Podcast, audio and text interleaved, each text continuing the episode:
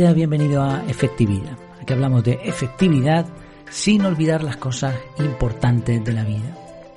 El episodio de hoy se titula El volcán de la palma, el desapego, los perros y la efectividad. Es un título un poco largo, pero vamos a intentar mezclar todas estas ideas. Como muchos sabrán, vivo en las Islas Canarias, en la isla de Gran Canaria. El archipiélago tiene ocho islas habitadas, algunos islotes, y una de estas islas es la, la isla de La Palma, a la que llaman también la isla bonita. Es un paraíso, es una isla súper verde, con un montón de, montañas escarpadas, hay eh, una parte bastante elevada donde han montado unos telescopios gigantescos de los mejores del mundo, porque tiene unos cielos espectaculares y bueno, es una isla preciosa. Hace unos días, algo más de un mes, en el momento que grabo este episodio, explotó un volcán que se ha llevado por delante un montón de casas y edificaciones. Ha, ido soltando lava. Al principio se pensaba que iban a ser unos cuantos días, pero poco a poco ha ido enterrando un montón de casas, de plantaciones, de, plátanos y incluso ha llegado hasta el mar y ha formado una especie de delta que, que aquí le llaman Fajana. Sinceramente nadie se esperaba ver una cosa así. O sea, sabemos que vivimos en islas volcánicas, pero nadie piensa que, te va a explotar un volcán al lado, ¿no? Eh, lo cierto es que aquí en Gran Canaria no hay ningún peligro, porque son islas que están separadas y, y no, no pasa nada aquí, pero sí seguimos muy de cerca lo que está ocurriendo allí en la isla de La Palma. Además, la gente de Canarias está bastante unida y se ven un montón de actos de generosidad y solidaridad. Como siempre, algún rufián también anda, anda suelto por ahí. Pero bueno, se, puede observar cómo la gente se apoya unos a otros y, y en cierto modo eso, eso es bonito. Por suerte, de momento no hay pérdidas humanas, pero imagínate por un momento cómo se debe sentir una persona que ha perdido su casa, que ha perdido lo que a base de sudor y lágrimas había llegado a llamar hogar.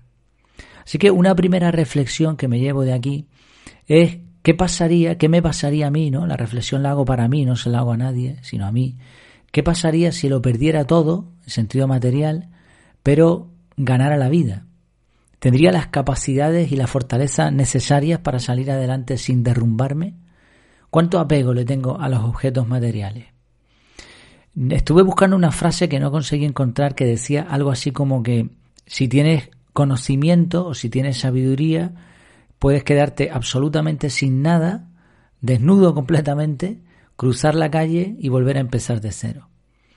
Hay una, anécdota bastante curiosa. En, los primeros días se entrevistó a una, una pareja eh, de, de, señores mayores, tenían algo más de 80 años, si no recuerdo mal, que habían perdido su casa y estaban en un yate, un yate, bueno, en un barquito que tenían en el muelle y habían llevado unos cuantos enseres que habían podido rescatar y ahí estaban viviendo en el barco.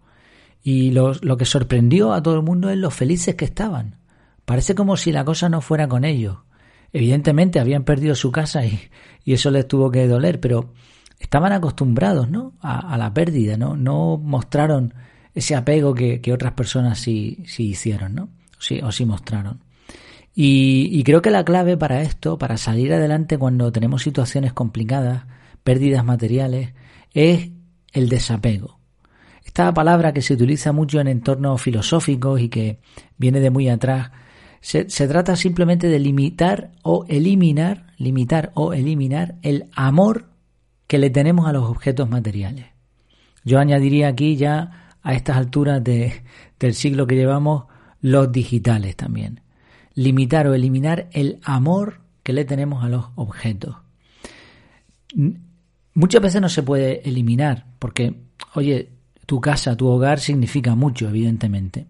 Pero ¿podríamos limitar el amor que, se, que tenemos a, los objetos? ¿Podríamos derivar o, o cambiar de rumbo, cambiar de dirección el amor ese a las personas, a las vidas, sobre todo también a nuestra propia vida?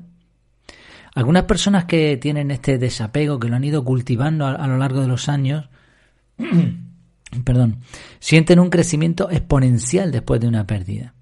Y la clave es el conocimiento y el desapego. Esto te permite ser productivo independientemente de las circunstancias, te permite mudarte de una casa a otra sin fricciones y un montón de cosas más. Como digo, oye, es normal tener apego a objetos que significan mucho para ti y si se trata de tu hogar, pues obviamente vas a estar triste si lo pierdes y si se te lo lleva la lava de un volcán de un día para otro, ¿no? Nadie está preparado para eso. Pero salvo unas cuantas cosas mínimas e imprescindibles que signifiquen mucho, amar a los objetos es un lastre. Tampoco hay que tirarlos todos, ni creo que sea agradable que te los roben. El punto es ser capaz de seguir siendo feliz aunque no tengamos esos objetos. Esto es una enseñanza que, me deja lo que ha sucedido allí en La Palma. Hay otra anécdota, si se puede llamar así, por llamarla de alguna manera, que ha ocurrido también en, la isla a raíz de, esto del volcán. El, volcán ha ido soltando lava, coladas de lava, ríos de lava ardiendo, que han ido llegando poco a poco a diferentes eh, localidades y algunas de ellas al mar. En medio de esas, lava, de esas coladas de lava se han quedado algunos islotes, quizá un poco más elevados, por donde no ha pasado la lava. Y ahí, en alguno de esos islotes, se refugiaron unos cuantos perros que se quedaron atrapados en un estanque. Al principio contarían con agua, un poquito de, alimento, quizá las mismas hierbas que tenían ahí, pero bueno, evidentemente mucho no podían durar. Los drones, que, por cierto la, cantidad de información que, nos está llegando del volcán es impresionante. Yo no había visto una cosa igual. Hay eh, cadenas de televisión y en YouTube también que están eh, mostrando imágenes del volcán las 24 horas, en, en directo, en tiempo real.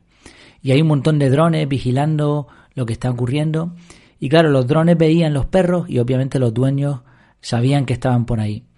Y poco a poco se fue generando una alarma social y muchas personas pedían a las autoridades que fueran rescatados. Las autoridades alegaron que no se contaba con los permisos para actuar, que, que la vida de las personas especialistas que podían entrar ahí no se podía poner en riesgo, que había que iniciar unos trámites, bueno, un rollo. Al final pasaron días y días, la gente cada vez más desesperada, los perros se iban a morir, se les dio por muerto varias veces, y finalmente se contrató, además con, mucho dinero de por medio, a una empresa gallega que aseguró que contaba con la tecnología para rescatar a los perros. Imagínate la situación, ¿no? La empresa gallega trae todos los aparatos aquí, las autoridades haciendo papeles, la gente desesperada, los, dueños de los perros, y cada hora que pasaba, pues los perros estaban peor, ¿no? Finalmente, cuando la empresa logró llegar al estanque, donde supuestamente estaban los perros, se encontraron con un cartel que decía Fuerza la palma, los perros están bien. A-Team. A-Team eh, haciendo referencia al equipo A. Por cierto, un mensaje contundente que dice lo que tiene que decir en pocas palabras. Ánimo para la isla de La Palma, no se preocupen que los perros están bien, firmado el equipo A. fue, fue impactante, salió en, todos los eh, noticiarios, en todos los periódicos, a fecha de hoy lo que se sabe es que, según parece, algunas personas consiguieron los equipos necesarios, sobre todo el tema de cámaras térmicas para ver la temperatura por donde iban pasando, aprovecharon que la lava ya estaba fría y se podía cruzar con seguridad y simplemente atravesaron la lengua de lava, la escalaron, subieron por encima, llegaron al estanque, cogieron a los perros, hicieron el camino de vuelta y, se acabó y devolvieron a los perros a, a no sé si a los dueños o, o a las personas que están ahora mismo recogiendo los animalitos que se están perdiendo y demás. Ah, imagínate ahora el panorama. La empresa que montó el operativo se enfadó muchísimo, se, sintió estafada, el gobierno ha sido ridiculizado totalmente porque al final no se sabe cuántos, pero dos, tres personas, los que sean, han cruzado la lava y han cogido a los perros, que era algo que todo el mundo estaba diciendo que se podía hacer desde, desde hacía ya semanas o, o días, Ahora las autoridades están buscando quién se lleva a los perros porque los quieren ajusticiar. Bueno, la gente de La Palma oculta a los autores porque los consideran héroes y porque al final lo que todo el mundo quería es que se salvara a los pobres perritos que se habían convertido casi en un símbolo de, la tragedia del volcán en La Palma. Yo no tengo todos los datos y por eso tampoco puedo opinar y, y tampoco es mi objetivo cuando grabo los podcasts. Aquí hablamos de efectividad y de productividad. Pero sí sé una cosa, la burocracia normalmente, por no decir siempre, es lenta e ineficaz. es la burocracia creo que es una palabra contraria a la efectividad. Sí, fíjate, una situación como es este volcán, a mí me ha llevado por lo menos a varias conclusiones. Primero, es vital que basemos la vida en conocimiento, en seguir aprendiendo. Sin conocimiento, conocimiento además que sea correcto, exacto, es difícil progresar. Es mm, importantísimo que nuestras acciones, nuestros intereses estén alineados con relaciones personales, con personas, no con objetos. Y que realicemos acciones, que no, no nos centremos en la burocracia. Muchas veces hacemos planes, papeleo y, y es solo una excusa para no hacer lo que hay que hacer. A esto, a esto se le llama, se le puede llamar, efectividad, sin olvidar las cosas importantes de la vida. Efectividad porque para ser efectivos hay que tener conocimiento que nos lleve a conseguir objetivos. Efectividad porque esos objetivos pueden ser encontrar dónde pasar la noche o saber cómo cruzar por encima de la lava. Efectividad porque hay que lograr un equilibrio entre gasto de recursos y acción. No podemos estar parados semanas para algo que es urgente. Efectividad porque las cosas más importantes de la vida son precisamente las vidas, las vidas de aquellos a los que queremos y nuestra propia vida. Probablemente no veamos de cerca un volcán, ni se lleve nuestra casa, pero sí que podemos seguir aplicando la efectividad día tras día. Muchas gracias por tu tiempo, por tu atención y hasta la próxima.